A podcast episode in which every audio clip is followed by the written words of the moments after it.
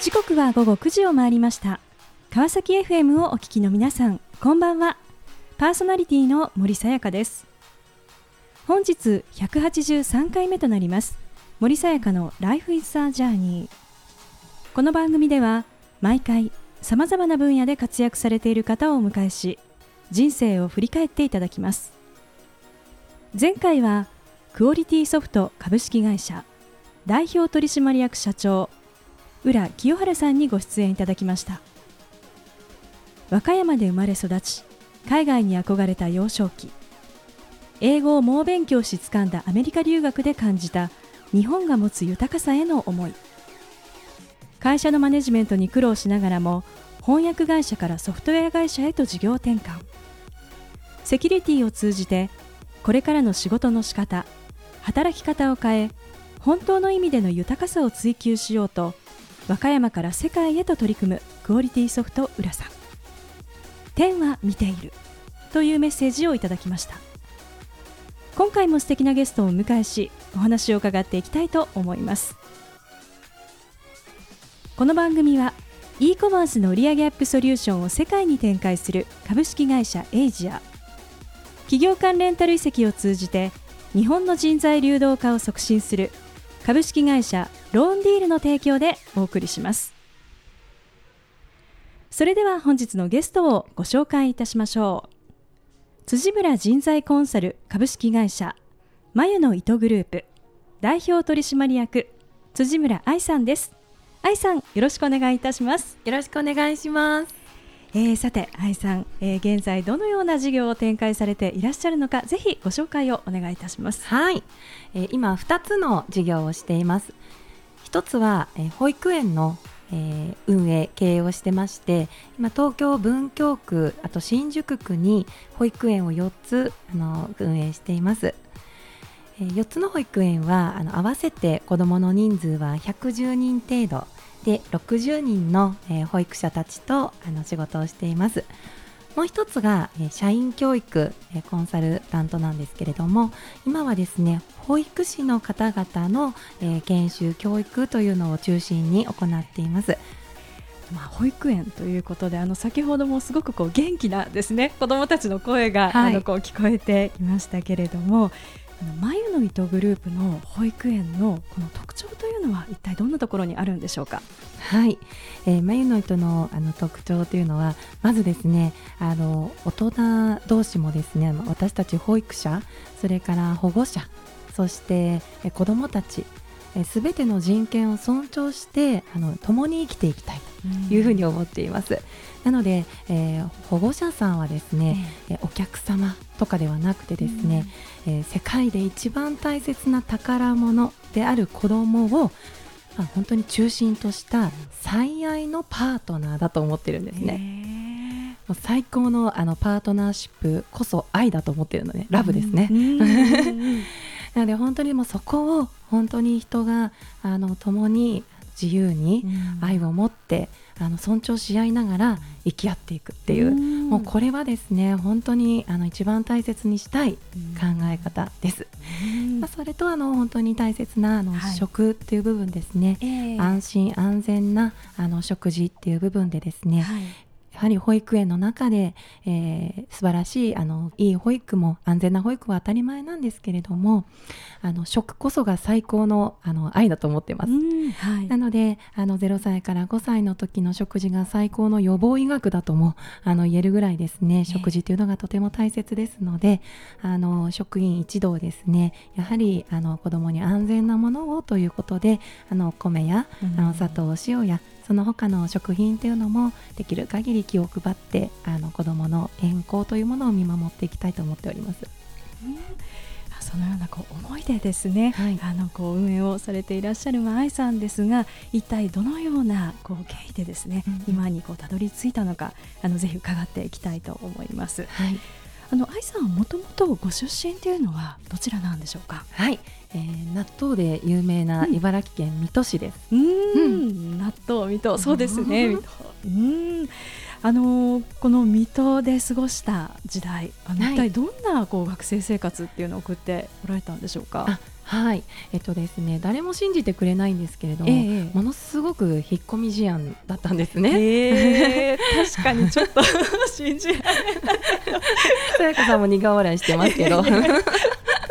本当にあのどちらかというと自分に自信がなくって、うん。こうまあ、コンプレックスがあったりとか、はい。恥ずかしかったりとかっていう風な、あの学生ですね。特に勉強が何かできるわけでもなくですね、うん。まあ、ただあまり人と群れずに、はい。結構個人行動が多かったような幼少あ時代学生時代でした。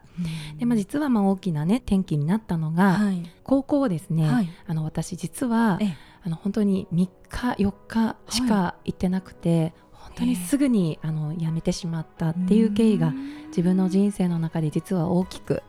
あのはあのあります。うん。で、まあ、それはですね、ええ。いろんなちょっと校則を守れなかったりとか、はい。あの先生の言うことをちゃんと聞けなかったりとか、ええ。あの反抗期っていうんですかね、うんそんな時代がありまして、ええ。あのまあ、強制的に退学をするというようなことが実はありましてでその後ももう15歳16歳でどうやって将来生きていったらいいんだろうっていう、本当にこう自分の中での生き方のさまよいみみたいなものが、あの10代にありました。で、まあ、実はでもそれでですね、ええ2年遅れではい。あの高校に入りましてうん。二十歳ではい。高校を卒業したっていう、そんな経緯があのありますね。あそうだったんですね、うん、そしてまあ卒業してそしてまあ社会人としてはい。そこからこうキャリアがスタートということになるんですね。そうですね、まあ、あまりまっすぐまたこれもストレートではないんですけれども、えまあ、また東京に来るにもですね、はい。えー2年間、えうん。えー優柔不断で行動できなくて、うん。で22でまあ東京にあの来るわけなんですけれども、はい。まあ、それからまた23歳でですね、ええ。通信の短大に入るわけなんですよ。へえであの実は卒業したのが30歳という。そうですか。はい、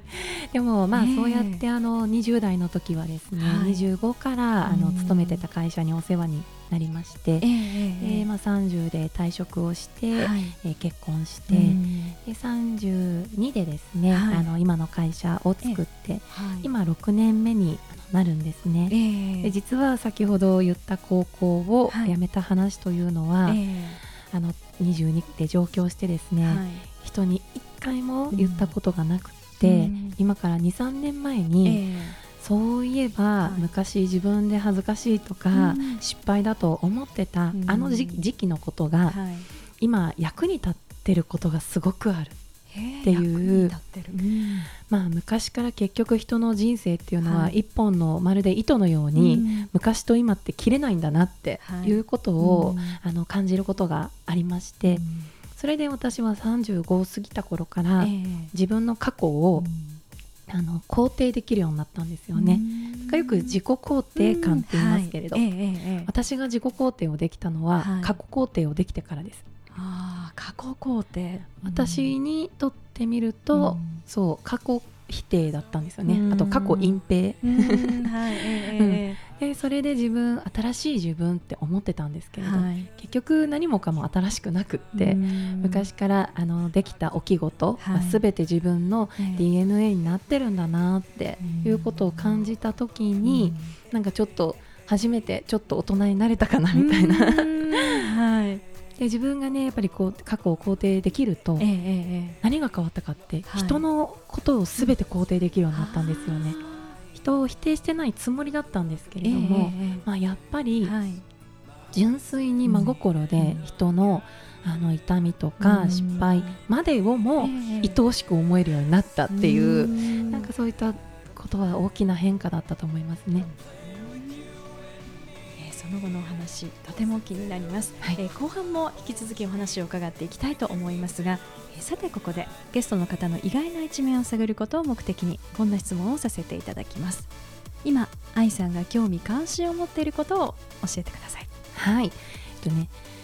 美味しい食べ物を、はい。あのあと美味しいお酒をうん。大好きな人と飲む食べるということですね。いいですね。よく行くのは、はい。ええ。あの神楽坂だったりとか、はい。その近くなんですけれどね、はい。それであの友人のお店だったり、ええ。あの初めてのお店に訪ねるんですけれども、あの私実は人とお付き合いする、社員の採用もそうなんですけれど、ええ。自然にねあの一緒にご飯を食べたい人うん。っていう目線があるんですよ。うん。だから 社員ともよくごはい。飯食べますし、ええええあの友人ともあと経営者の友達とも、あのよく行きますけれどもそこであの37歳から焼酎も飲めるようになってしまったので、で飲めないお酒を探すのがちょっと今できないんですよね。好きな好きな食べ物はビール、ワイン、えー日本酒、焼酎、ウイスキーその他。好きな食べ物ね。食べ物。でもやっぱり好きなことを語っている時の表情ってなんかいいですね。さあそれではここで一曲お届けしたいと思います。米津玄師でパプリカ。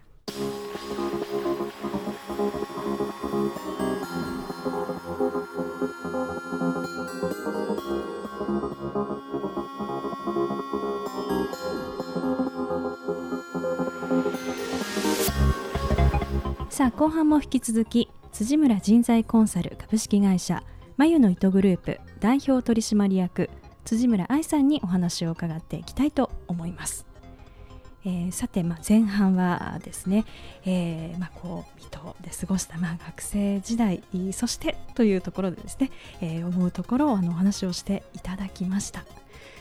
であの実は愛さんはですね現在のそのまあ起業家としてのこうご自身をお作られているのがあの原点はお母様にあるというふうにお聞きしたんですけれども一体どんなことがあったんでしょうか？はい、母はシングルマザーであの物心をついた時からずっとあの忙しく働いていてで、まあ、会社を経営していたんですけれども、まあ、母から大きく学んだことはですね一生懸命生きるっていうことですね。でこれ何かというと、はい。あの会社を経営していて、まあ、うまくいく時といかない時とあったんですけれども、まあ、最後にはですね会社を畳むっていうことになったんですよ。うん。まあ、それからあの建てた大きな家も売って、うん。あのいろんな状況が変わったんです。でその後東京に私呼んでですね、はい。まあ、一緒に住もうと。将来結婚する相手によってはどうなるかわからないけれど、まあ、独身のうち一緒に住もうよということで東京に今来たんですよ。でしばらくして母体が悪いんですよね、あの体全身痛いえーので神経が痛いので、はい。まあ、働けなかったんですけれど、うん。急にねお母さんあのコンビニエンスストアそこにできたからさアルバイトしていいって言われたんですよ。でえなんで？ってなんか私はその時にうん。急に社長だった母が、うん。なんかアルバイトするっていう自分はい。のその見たことのない母の姿っていうのがええなんか実は嫌だなって思ってしまったんですよ。はい。で実はねそしたらもうアルバイトの面接受けてきた。合格してたんですよね。えーじゃあもう分かった。体のリハビリだと思って。ええっていう私は自分に何か理由をつけてですね、はい。で、まあ、働いてきたらとうん言ってですね、まあ、仕事を始めたんですよ。うん。そしたら、まあ、しばらくしたらですね本当に、まあ、ちょっと大げさな言い方ですけど行列のできるおばちゃんレジのおばちゃん、になってたんですね。何かっていうと、ええ。子供が来たらはい。ビニール袋を手にかけるようにうん「はいバック」って言って子供に一言言ってあげると子供が喜んでそのビニール袋を取るんですよね。はい。でまああのキャラクターもののイベントの時期があったら、はい。その絵をね家で描いてるんですよ。うん。でどうしたのって言ったらえこれオーナーさんに許可もらって、はい。そうすると子供喜ぶのよねとか言って。うん。で家でね絵絵が得意なのでね、はい。絵を描いてであと何でもあの頑張り屋だから、ええ。おでんの手入れも綺麗だし、へえ。コロッケあげたら売り切るし、はい。うん。もうケケーキクリスマスケーキもうん。もうすでにね、顧客がいちゃって売り切っちゃうんですよね。で本当はそれを実は見た時にね、で時給も何十円かずつアップしていくんです、うん。それを見た時にあなんか社長とかじバイトとか言ってた自分が本当に恥ずかしくなって、あ結局人のために一生懸命生きる仕事をするっていうのは業種業界じゃないし、立場じゃないんだって思った時に、あ本当にこうまっすぐに生きるっていうおあの母の強さっていうのは、すごいもんだなってこの愛情の強さっていうかね、思ったんですよね。ねまあ、そういったことその働く姿っていう部分、ええええ。あと人のために一生懸命生きていくっていうそういった、はい、本当にまっすぐな部分っていうのは、母から大きなあの影響を受けましたね。じゃあそれがこう今に、まあ、本当につながっているということなんですね。そうですね、まあ、当初本当に健康をなくして、えーはい、まあ、やがて会社もなくなるわけなんですけれども、えー、その時にあのそれこそですね母はトータル1億円ぐらいの詐欺にあったんですよ。えーはい、で実はこの詐欺にあったっていう時もですね、はい、私は真横にいたんですね、えー、10代で善と悪のあの判別もつかない時代、うん、私もそういう年でしたので、はい、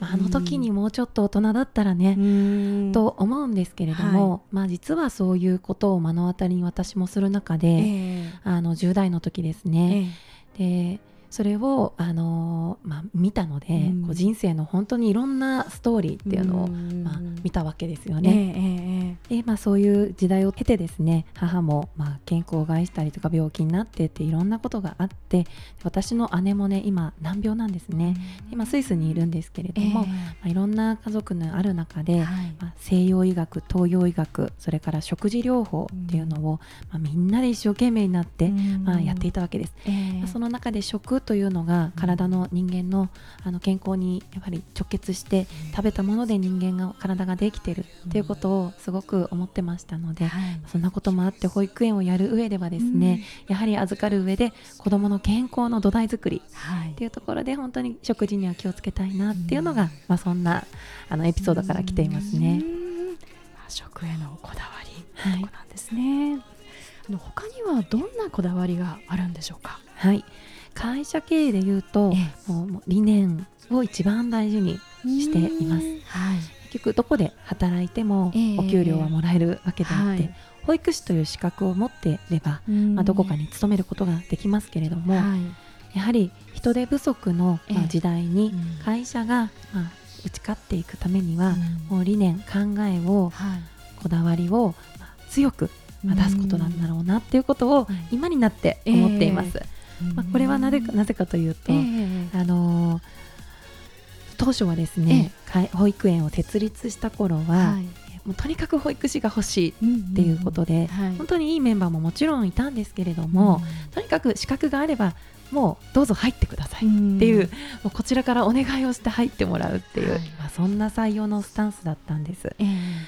まあ、ですがやはりこちらの理念や考えというのは伝えてないので、うんはい、どうしても、えー、ミスマッチ、うん、こんなつもりじゃなかったとかいうことがですね、うん、あるあったんですね、え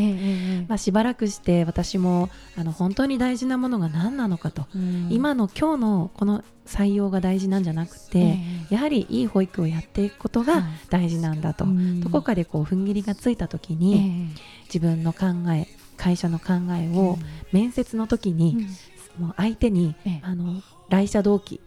入社動機を聞く以前にですね、はい、え当社の考えを先にお話しさせていただくのが、もう礼儀だと思って話をしています。いつもですね、はい、えっと会社を人間の体で私は例えてるんですね。でこれは社長幹部は、え人間の体の五臓六腑です。はい、で、えー、採用は輸血です。輸血もし人間の輸血でいうと、えー、間違えた血液が入ってしまったら、はい、大変なことになりますよね。そうですね、はい要するにそれって輸血する側もされる側も私は何型ですよっていうのを明確に間違えないようにやってますよね、だから正しいさ、まあ、輸血がされると、まあ、実はこれって組織に置き換えた時に、まさに採用だと思ったんですね、だからうちの会社って何型だよとか、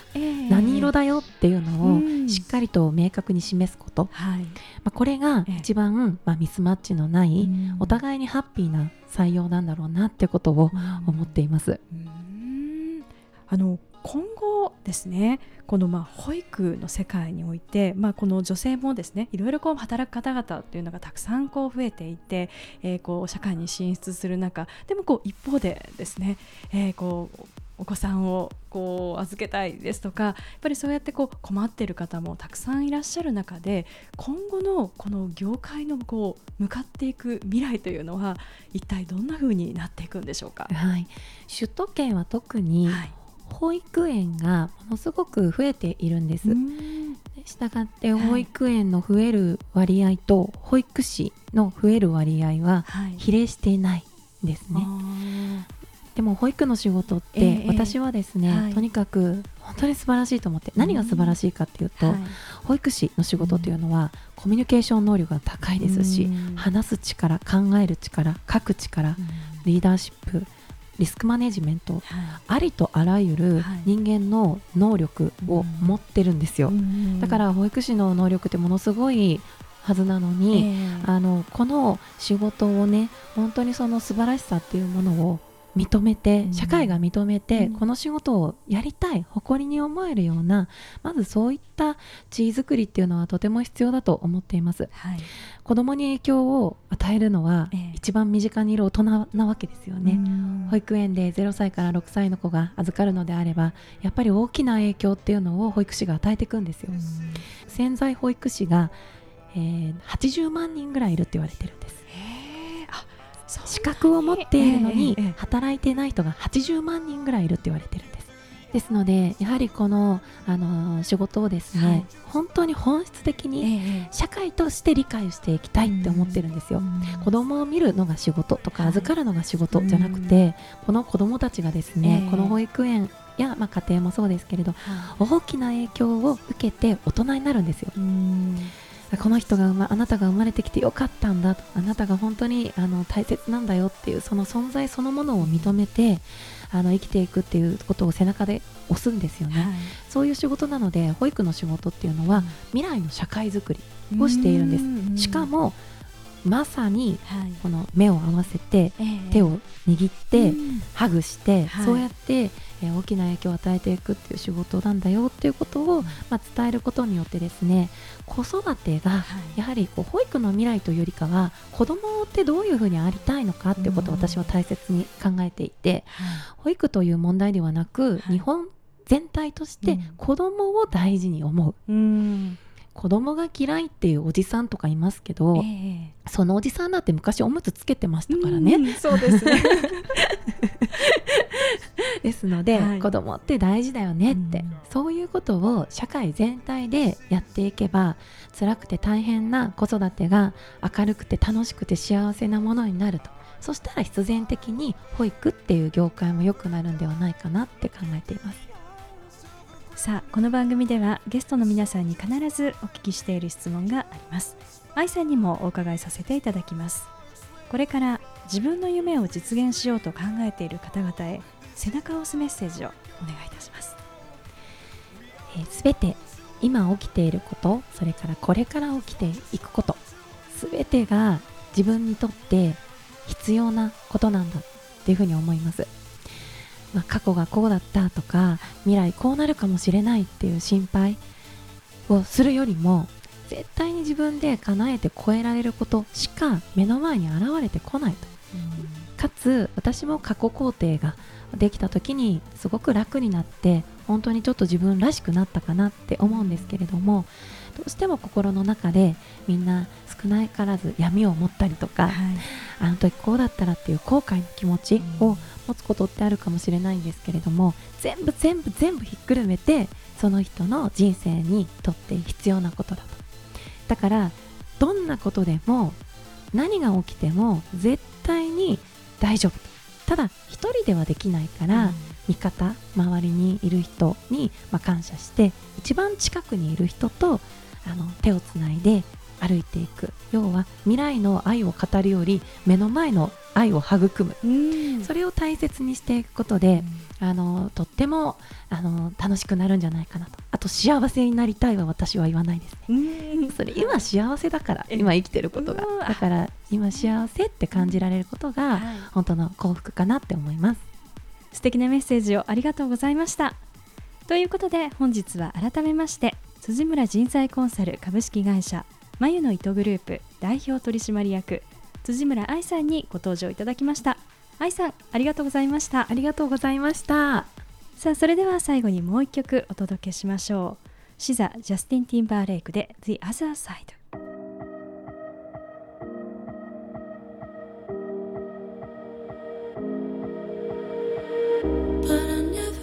森さやかの Life is a Journey いかがでしたでしょうか？シングルマザーで子育てをしながら会社経営をし懸命に生きる母の姿。それが起業家としての原点。食へのこだわりと理念へのこだわりを明確に持ち保育の仕事は子どもたちを預かる仕事ではなく社会の未来を作る仕事として取り組まれています。収録後うまく話せたでしょうか？と話す愛さん。